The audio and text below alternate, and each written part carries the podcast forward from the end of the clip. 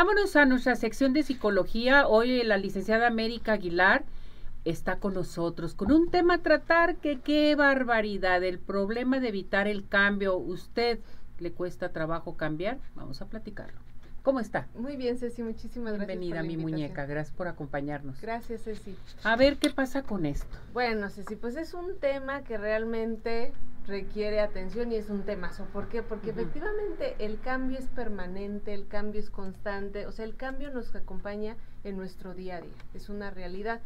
Pero, ¿qué es lo que sucede? En ocasiones nos aferramos a no eh, admitir, a no querer cambiar. Y ahí sí es donde se genera una serie de situaciones a nivel psicológico. Una de ellas se puede presentar hasta ansiedad, depresión, tristeza, si ya no llegas a la ansiedad, si estás triste o estás, como mencionaba, muy estresado, conflictuado, con duda, con melancolía, o sea, llegas a unos episodios realmente fuertes y esto es precisamente por no eh, dar el siguiente paso. No estoy diciendo que sea fácil, claro que en ocasiones nos cuesta un poquito más, pero ¿por qué nos cuesta? Pues también por estas creencias que tenemos, estas creencias de lo que pensamos que pueda suceder.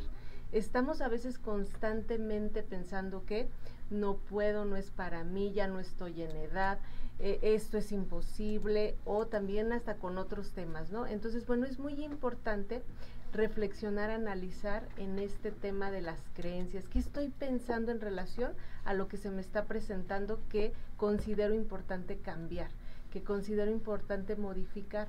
Otro aspecto que también impacta y genera una serie de situaciones en esto de dar el paso o no dar el paso en el cambio son las emociones. Las emociones, sí. Estas también, las emociones, es importante prestarles atención porque como bien lo, lo mencionábamos al inicio, se puede estar presentando que tristeza, melancolía y una serie de cosas que bueno también como que si fuera un duelo, ¿no? Exactamente. Sí, de todas las etapas que te da el duelo. Exactamente. ¿Y qué es lo que sucede cuando estamos con estas creencias o con estas emociones que nos quedamos solamente ahí?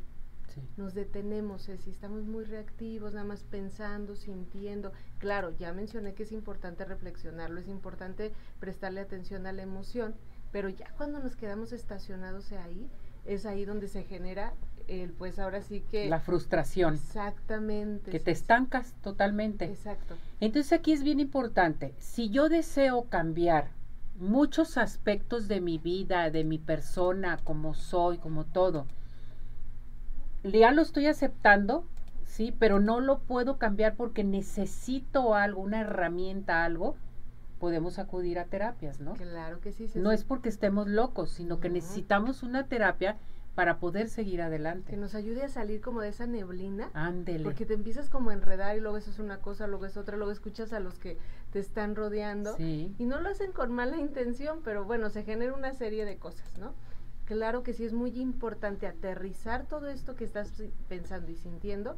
¿Para qué? Para que pases al siguiente paso, que es tomar acción. Perfecto. Es importantísimo tomar acción. ¿Por qué? Porque si te quedas ahí, como ya lo mencionamos, puede estar, eh, a veces decimos, me quedo aquí y estoy bien. No. Si no damos el siguiente paso, seguimos con ese, con ese conflicto y las cosas empeoran. No, y se hace tóxico. Exacto. Llegas a pensar otras cosas que no.